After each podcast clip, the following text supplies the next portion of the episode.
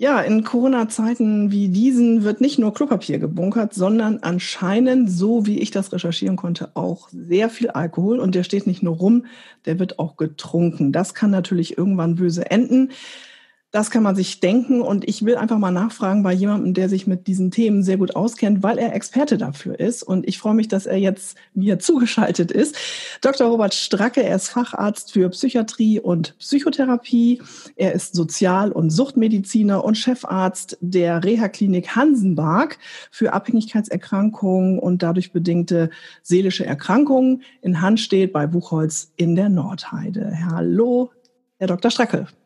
Hallo, Dr. Stacke, Sie sind selber jetzt gerade im Homeoffice. Das hat aber auch einen Grund, der mit der aktuellen Situation sehr nah zusammenhängt. Ja, mein Sohn hat gestern einen Anruf aus Berlin gekriegt, dass äh, eine Freundin von ihr von ihm Kontakt hatte mit, äh, mit ihrer Mitbewohnerin. Die wohnen zusammen in einer WG und äh, äh, diese Mitbewohnerin ist Corona-positiv. Und mein Sohn hatte Kontakt mit der Freundin, die ihn angerufen hatte. Und ähm, da er Immunsuppressiva kriegt, er hat eine Polyarthritis, also Rheuma, und Immunsuppressiva sind Medikamente, die das Abwehrsystem runterdrücken, hat er sich ähm, bei der Testzentrale in Hamburg gemeldet, war beunruhigt und die haben ihn doch, doch geraten, einen Test zu machen, obwohl er sonst nicht zwingend gemacht werden würde bei Personen sozusagen zweiten Grades. Und äh, ähm, und wenn denn ein Test gemacht wird und ein Verdacht besteht, auch wenn es nun geringer ist, dann wird die gesamte äh, das häusliche Umfeld unter Quarantäne gesetzt. Und deshalb bin ich seit gestern Abend mit meiner Frau und meinen beiden Söhnen jetzt hier äh, zu Hause und wir warten, dass am Sonntag das Testergebnis kommt und dass, äh, dass ich dann wieder am Montag in die Klinik fahren kann. Ja, drücke ich die Daumen natürlich, dass das ja. alles für Sie äh, gut abläuft, äh, gar keine Frage. Die Frage, die ich natürlich jetzt habe, ich habe es schon angedeutet, ist natürlich die, saufen die Leute jetzt mehr? Ja, wenn man sich mal vorstellt, dass die nicht in die Kinos gehen können, sich nicht treffen können, äh, nicht ins Restaurant können, nicht in, zur Musikveranstaltung gehen können. Und ich sehe gerade hier auf dem Handy, Robert Koch Institut hat gerade ge, getwittert, dann, äh, dann ist das nicht ganz unwahrscheinlich, äh, dass, äh, dass die Leute sich mit Alkoholiker eindecken, um sich die, die aufgezwungene Isolation angenehmer zu machen. Klappt dann das wirklich? Also Alkohol ist ja sicherlich ein, ein Stimmungsaufheller in, in gewissen Maßen, aber wann kann das auch gefährlich werden? Also was produziert diese Krise noch, außer möglicherweise vielen infizierten Menschen, möglicherweise auch mehr Alkoholiker? Ja, so weit würde ich nicht gehen. Das würde ja, äh, da müsste man ja davon ausgehen, dass die Leute monatelang eingebunkert sind und sich dann mit Alkoholiker nichts anderes mehr machen, als Alkohol zu trinken. Das kann ich mir nicht vorstellen.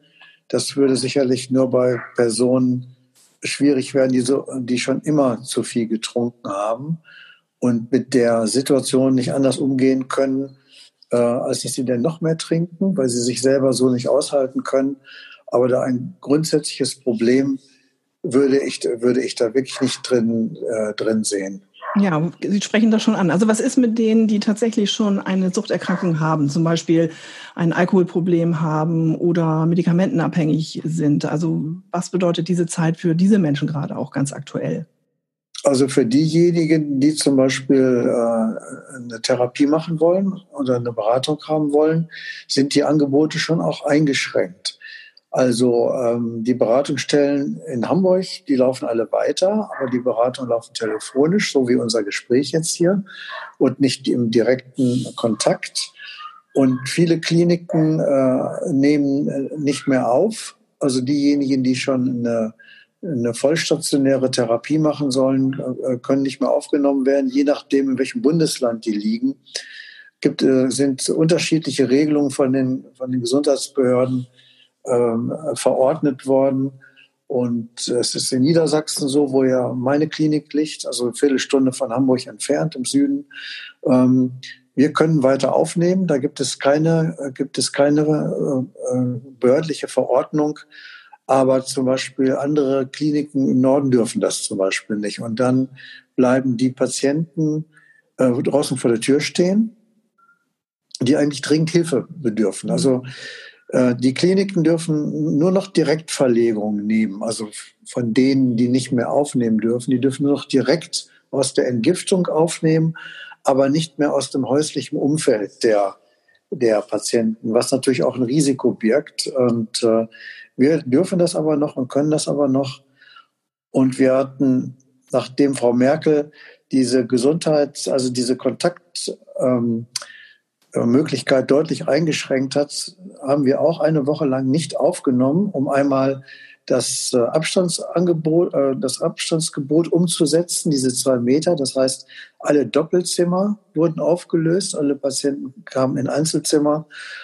Und äh, dann haben wir Räumlichkeiten wie Sporthalle und andere Dinge genutzt, um dort Gruppentherapien zu machen. Also Sie können die Stühle denn so aufstellen, dass, äh, dass zwei Meter Sicherheitsabstand äh, herrscht. Ähm, wir haben Besuchsverbote ausgesprochen für die Familien und unsere Patienten äh, dürfen auch nicht mehr im Rahmen der Therapie nach Hause fahren. Sie dürfen das zwar noch, aber dann ist die Therapie beendet. Ich kann denen das nicht verbieten, aber das ist uns zu riskant.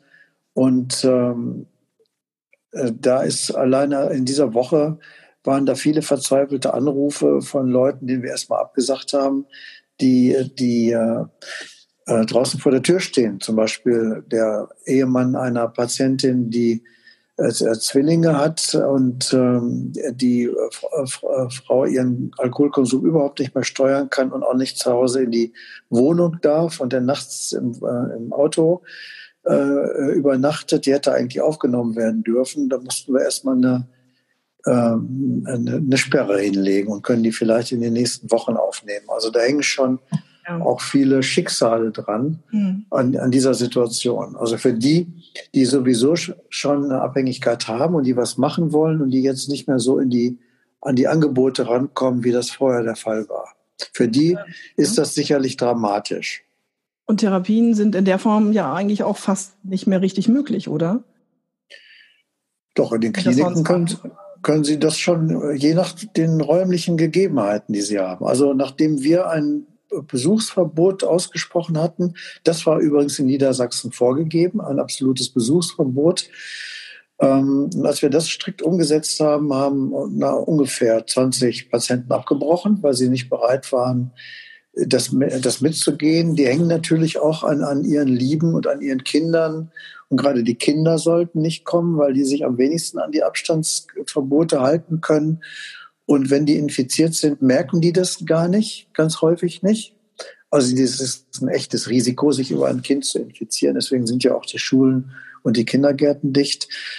Aber da war es dann auch verständlich, dass Patienten gesagt haben, nee, da bin ich nicht bereit, das auszuhalten. Äh, da, äh, da mache ich die Therapie später wieder oder ich nehme das später wieder auf. Und da haben wir auch alle Möglichkeiten von, von Seiten der Rentenversicherung mit, mit völlig unbürokratischen Verfahren, die später wieder aufnehmen zu können. Okay, also Aber man Sie kann nicht genau, was aus der, aus der Klinik werden könnte. Es kann äh, durchaus sein, dass auch Reha-Kliniken herangezogen werden, um äh, erkrankte Menschen aufzunehmen. Ja, genau. Also das ist auch ein Problem. Also in der, in der, in den letzten 14 Tagen, da überschlagen sich die Meldungen und auch die Gerüchte. Es ist tatsächlich so, dass eine benachbarte Klinik in, äh, ähm, äh, im, äh, im, nördlichen Niedersachsen tatsächlich im, zurzeit im Ungewissen ist, ob sie ihre Betten schließen muss, um sozusagen äh, als Hinterland für äh, Corona-Patienten freizustehen. Also die, da laufen ja Notfallpläne der Bundesregierung, die ganz klar auch sagen, sagen dass Reha-Kliniken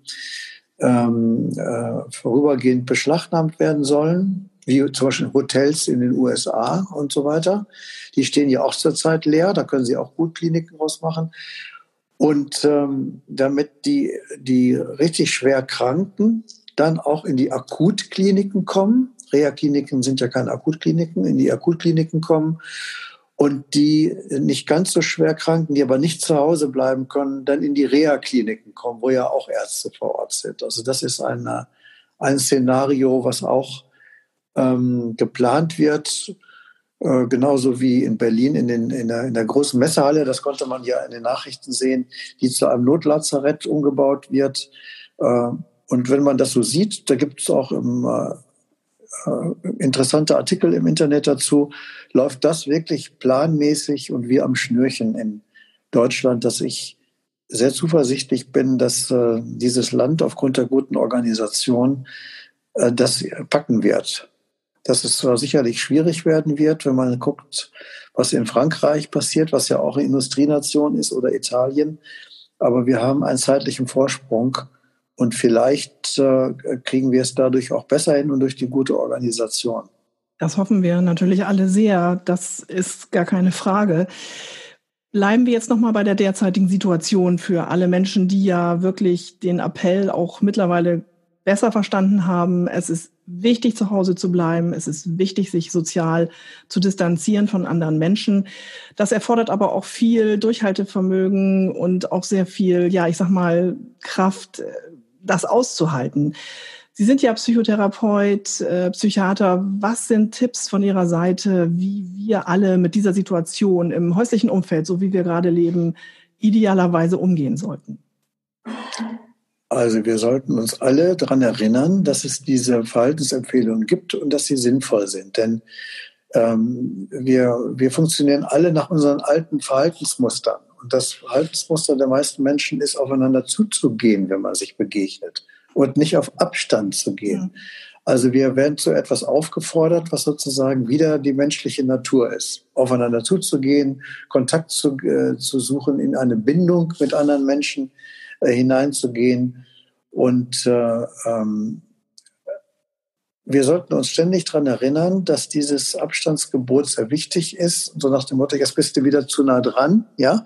Und äh, es wäre besser, auf, auf, auf Abstand zurückzugehen und äh, Geduld haben, nicht ungeduldig werden. Leute, die das nicht äh, sofort umsetzen können, dazu gehöre ich genauso, wie, wie auch meine Patienten, äh, dass wir uns immer wieder gegenseitig korrigieren bis wir das gepackt haben. Und nach einer Woche hat es auch funktioniert, genauso wie das Stehen auf diesen, auf diesen, auf diesen Signalstreifen. Bevor die bei uns zum Essen gehen, stehen die alle auf Signalstreifen.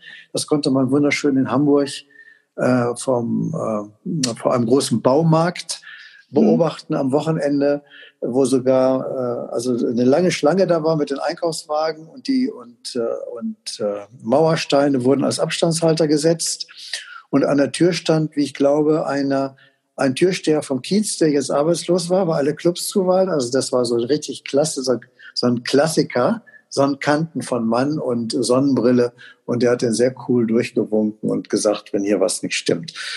Das ist auch, also auch eine Möglichkeit, durch solche Signalgebungen die Menschen darauf hinzuweisen. Das läuft ja in allen Geschäften mittlerweile. Eine sehr gute Idee. Man sieht denn auch, was man machen soll und dass man sich immer wieder gegenseitig in der Öffentlichkeit äh, darauf hinweist. was ist mit dem häuslichen Umfeld, also zu Hause? Nicht jeder wohnt in einem großen Haus. Manche haben eine kleine Wohnung und müssen mit vier Leuten sich dort arrangieren. Was, was sind Tipps, damit man nicht irgendwie durchdreht und möglicherweise doch noch mit äh, dem Saufen anfängt, sage ich jetzt mal etwas salopp, aber Sie wissen, was ich meine. Also das ist natürlich ja. für die Seele auch eine echte Herausforderung, eine Belastung, auch möglicherweise. Ich will jetzt gar nicht nur über Suchterkrankungen jetzt gerade reden, sondern natürlich auch über andere seelische Erkrankungen. Häufig hängt das ja auch zusammen, äh, wie natürlich Depressionen zum Beispiel, die genau. ja eh schon sehr weit verbreitet sind. Genau. Was sind da also so Empfehlungen? Also vielleicht fangen wir erstmal an mit denen, die noch keine seelischen Erkrankungen haben. Mhm, ähm, genau.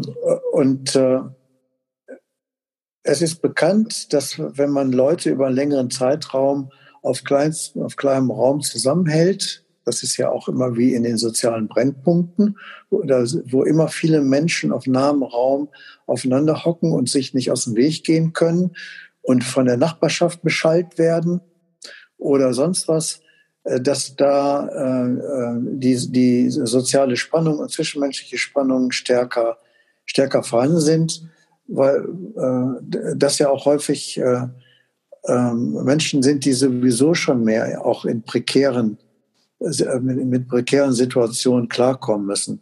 Und da haben zu Recht viele Politiker und äh, äh, Wissenschaftler die Befürchtung, dass es dazu mehr Gewalt kommen kann, wenn diese Situation sehr, sehr lange gehen sollte. Häusliche Gewalt ist ja leider, leider äh, in Deutschland äh, äh, keine, keine Ausnahme, sondern kommt sehr häufig vor. äh, dass Gewalt gegen Frauen zunimmt zum Beispiel.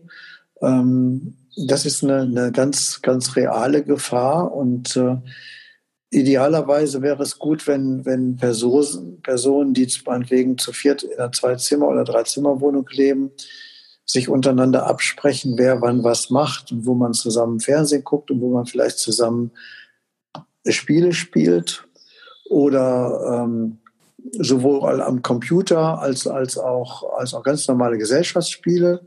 Die sind bei uns zu Hause jetzt wieder sehr, sehr, äh, sehr, sehr opportun geworden.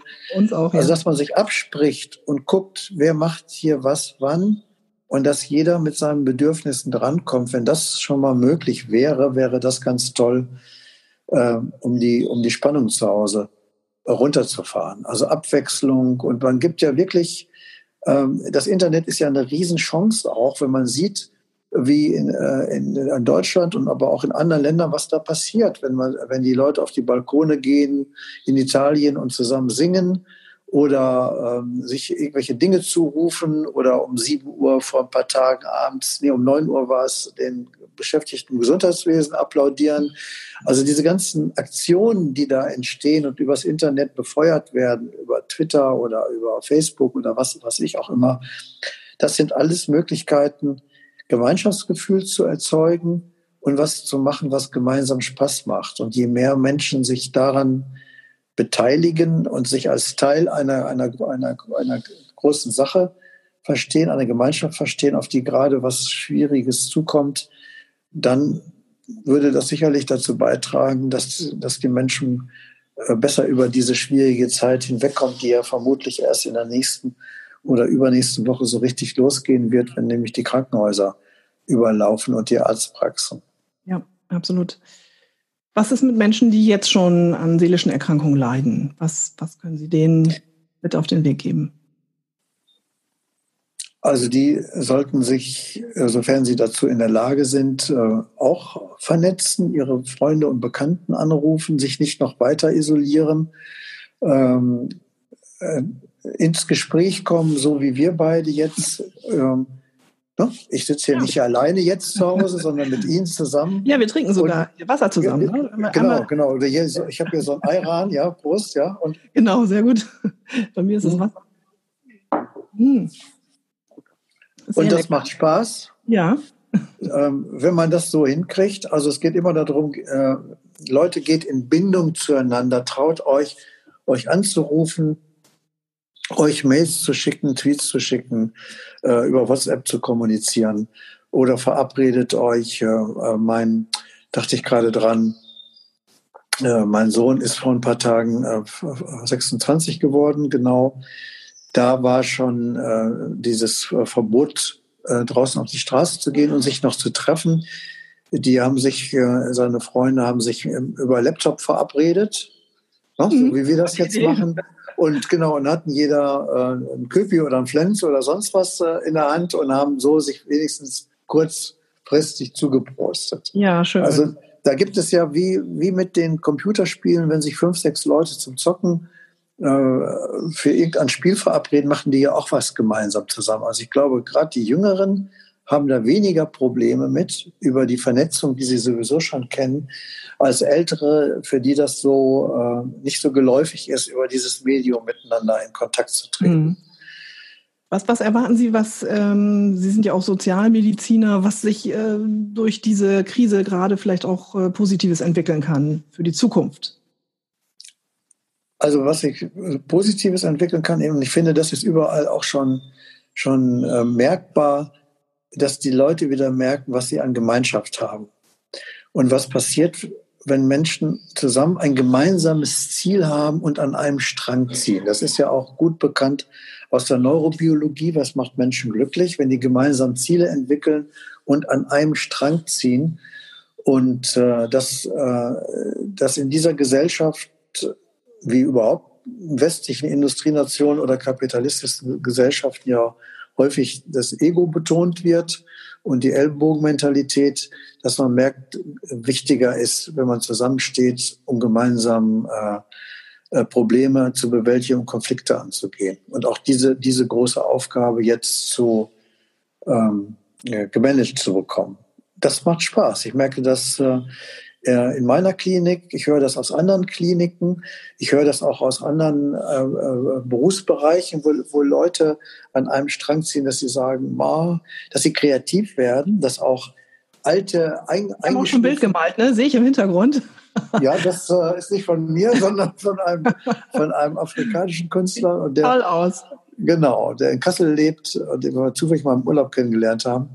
Ähm, Saki Al-Maboret. Den gibt es auch im Internet. Das ist ein sehr ah. netter, sehr netter ähm, äh, Kerl sozusagen. Und also man wird kreativ. Die Menschen werden wieder kreativer. Wenn es jetzt zum Beispiel alleine, wenn wir uns überlegen, okay, in den nächsten 14 Tagen, drei Wochen wird vermehrt Personal ausfallen, wie kriegen wir die Angebotsstruktur aufrechterhalten für die, die da sind? Dass sie nicht nur da sind und da irgendwie rumsitzen, sondern dass auch noch was passiert. Und äh, da kommen ganz viele Ideen rein und Selbstverständlichkeiten sind nicht mehr selbstverständlich. Wo man sonst jahrelang darüber debattiert hätte, ob man das nun so oder so macht, plötzlich ist das ruckzuck möglich. Mhm. Und das macht mir total Spaß in dieser Situation. Ja, dass plötzlich Dinge ganz schnell gehen, wo man sich sonst lange den Kopf drüber äh, gegenseitig zermartert hätte. Also die Krise regt zur Gemeinschaft, zu, zum äh, Gemeinschaft, verbesserten Gemeinschaftsgefühl an, zur gemeinsamen Problemlöse, macht kreativ das alte, alte Schienen verlassen werden äh, und macht nochmal deutlich, äh, finde ich, worum es uns eigentlich gehen sollte, nämlich wie wir miteinander umgehen und dass wir darauf achten sollten, dass wir unsere Gesundheit nicht zu sehr ruinieren, dass es wieder plötzlich um basale Dinge geht. Und was ja. mich sehr freut, ist, äh, dass die äh, etwas äh, populistisch auftretenden Stimmen viel leiser werden und im Hintergrund verschwinden, weil sie nämlich nichts zu bieten haben in dieser Krise. Ja, da sind wahre Worte gesprochen worden. Dr. Stracke, was machen Sie denn sonst so jetzt im Moment? Also äh, ich sehe Sie natürlich jetzt gerade bei sich im Wohnzimmer, aber äh, Sie haben ja auch ganz viel Liebe zur Musik in sich. Also Sie gehen gerne zu Konzerten, also von Rammstein bis äh, Elfi. Bei Ihnen ist das äh, alles breit gesteckt. breite Bandbreite, da, das äh, vereint uns beide ja auch. Ähm, das heißt also, wir können ja in nächster Zeit nicht zu Konzerten gehen und Sie können auch nicht zu Ihrem geliebten HSV gehen mit Ihren beiden Jungs. Ähm, wie kompensieren Sie das? Ja, indem man sich zum Beispiel die, die Konzerte ähm, im, äh, äh, im, äh, im, im, Fernsehen anguckt, beziehungsweise über, über Internet, kriegen Sie ja über Arte Mediathek, über YouTube, kriegen Sie ja jeden Künstler, der jetzt ausfällt, kriegen, äh, kriegen sie ja sozusagen auf den, auf den Laptop drauf. Also ich höre zum Beispiel öfters den äh, Igor Levit, der jeden, jeden Abend um, um 19 Uhr auf Twitter ein Hauskonzert gibt und ein ah, bisschen okay. was erzählt. Und den habe ich zuletzt auch, das war das, das vorletzte Konzert in der Elfi, bevor sie dicht gemacht hat, war Beethoven Klavierkonzert Nummer drei und fünf. Und dann hat zwei Tage später ein berühmter Jesser gespielt, gespielt Brad Meldo, den äh, bin ich leider nicht hingegangen, denn waren nur noch 50 Prozent der Leute da. Die anderen hm. sind schon zu Hause geblieben. Man hätte also mit Sicherheitsabstand gut gucken können. Ähm, also ich kompensiere das über, über Internet. Ähm, diese, also gerade so meine musikalischen Wünsche und äh, streame Sachen und äh, lese, mache ich sowieso ab und an. Hm und äh, hänge aber vor allen Dingen viel am Smartphone und verfolge diese ganze Corona-Geschichte, ja. weil ich das äh, interessant finde, äh, wie, wie, ähm, äh, wie die Leute versuchen oder diese Gesellschaft versucht, äh, dieses Problem hinzukriegen. Also, und vor allen Dingen auch sehr interessiert verfolge, was im Gesundheitswesen passiert, wer da was erzählt. Und das Köstlichste, was ich gelesen habe, war vor kurzem also in der Süddeutschen, glaube ich, war irgendein Feuilletonisten, der hatte sich darüber amüsiert, wie jetzt äh, es unterschiedliche Twitter-Gemeinden gibt. Die einen folgen dem Drosten und die anderen folgen dem Kekule in, in, in Halle. Und, äh, und der Kolumnist äh, von der Zeitung sagte, demnächst kriegen wir das virologische Quartett, was dann jeden Freitagabend um 23 Uhr sich über die neuesten Testmöglichkeiten auslässt. Das also ich finde das spannend zu gucken, was da passiert und wie, wie äh, die, diese Gesellschaft und äh, äh, die in vielen Bereichen der Gesellschaft geguckt wird, wie man die Probleme, die jetzt anstehen, äh, äh, gelöst werden. Und ein großes ist natürlich, dass die, dass die Wirtschaft so am, am jetzt so durchhängt. Also ich bin da kein Fachmann, aber ich kann mir vorstellen, dass das nicht lange durchhaltbar ist mhm. mit diesen strengen Regularien. Und äh, es wird ja auch diskutiert, ist es nicht besser, die alten äh, sterben zu lassen zum Teil, äh, statt dass jetzt äh, eine, eine, Wirtschaft in die, in die Knie geht und man gar nicht weiß, was das wieder für Auswirkungen hat, auch auf die Gesundheit äh, der, der, der Menschen. Also ich, ich, ich weiß das nicht. Ich bin ja selber ein alter Risikogruppe 63, aber es gibt natürlich noch viel ältere. Und wenn ich dran denke, dass der Rammstein-Sänger mit, glaube 57 ist er, mhm. wegen Corona auf der Intensivstation liegt, äh, denn finde ich das schon traurig, wenn man eben auch Leute kennt, mit denen man sich persönlich verbunden fühlt oder ja. die man auch persönlich kennt oder wie ich, eine 87-jährige Mutter in Ostwestfalen zu Hause sitzen hat, die aber sehr gut von den Nachbarn versorgt wird.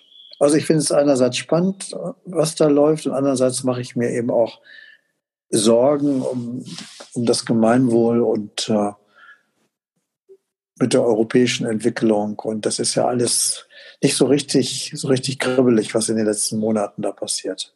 Ja, fühlen Sie sich denn als Mediziner, ich sag mal, gut beraten, gut aufgehoben, gut vertreten von der äh, Bundesregierung? Also so wie es jetzt hier gerade läuft?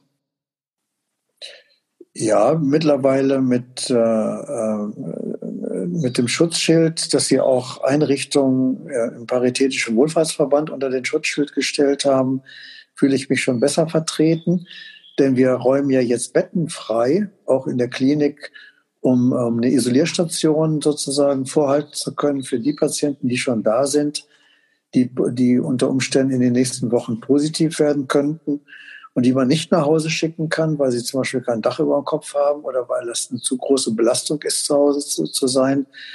Äh, da halten wir Betten frei und diese Betten können wir nicht belegen. Das sind Ausfälle. Da, da, da, der Ausfall, den die Klinik zurzeit schon hat, sind irgendwie 20, 30.000 Euro, irgendwas um den Dreh durch Betten, die wir durch, durch Präventivmaßnahmen frei halten. Und da wäre es schon auch schöner gewesen, wenn man von bestimmten Stellen im Gesundheitswesen schneller gesagt bekommt, das decken wir euch ab genauso wie den Akutkliniken, die mhm. die Beatmungsbetten frei halten und denn dort keine äh, Patienten reinlegen können, die zum Beispiel wegen einer Hüftgelenks-OP operiert worden wäre. Das hat sehr lange gedauert, aber mittlerweile tut sich da was. Und ähm, ich bin da optimistisch, dass nachher auch die Gelder fließen, um die vielen äh, Defizite, die dadurch die im Gesundheitswesen auch entstehen, ausgebügelt werden und dass wirklich was passiert zur Verbesserung der Situation der, der Mitarbeiter im Pflegebereich. Wir haben 20.000 unbesetzte Stellen und zu Recht haben die, die Vertreter der Intensivmedizin in den Talkshows gesagt, die sind vor allen Dingen in der Intensivmedizin nicht besetzt. Da stand doch letztes Jahr schon mhm. im Winter in, der, in den Zeitungen drin, dass Intensivbetten gesperrt worden sind, weil kein Krankenpflegepersonal da ist. Oder die Kinderklinik in der Charité, die Intensiv Kinderklinik in der Charité Betten äh, geschlossen hat. Jetzt wird es kommen mehr Schwerkranke auf ein System zu, was sicherlich auch kaputt gespart worden ist. Das muss ich als Arzt ja auch ziemlich klar sagen. Das ist definitiv. Das ja, und ich denke auch, und da gibt es ja auch kritische Stimmen, dass Klatschen alleine, so lieb und nett das gemeint ist, natürlich äh, nicht wirklich hilft, weil die Unterbezahlung ja auch ganz enorm ist. Und das genau, das, das muss aufhören. Das, das ist in der Tat so. Ja, vielleicht wird das jetzt einfach auch mal deutlich, wie wichtig all diese Menschen sind, die sich jetzt so toll um uns kümmern. Also auch natürlich im Bereich des Gesundheitswesens, aber eben auch in den Supermärkten, bei der Polizei, Feuerwehr etc. Das läuft alles noch und das ist natürlich ganz großartig. Dr. Stracke, was machen Sie heute Abend noch? Heute Abend habe ich mich mit meinen Jungs verabredet und wir werden äh, Monty Python, das Leben des Brian gucken. Ah, sehr gut. So allgemein Stimmungsverbesserung. Den habe ich auch genau. zehnmal, glaube ich, gesehen.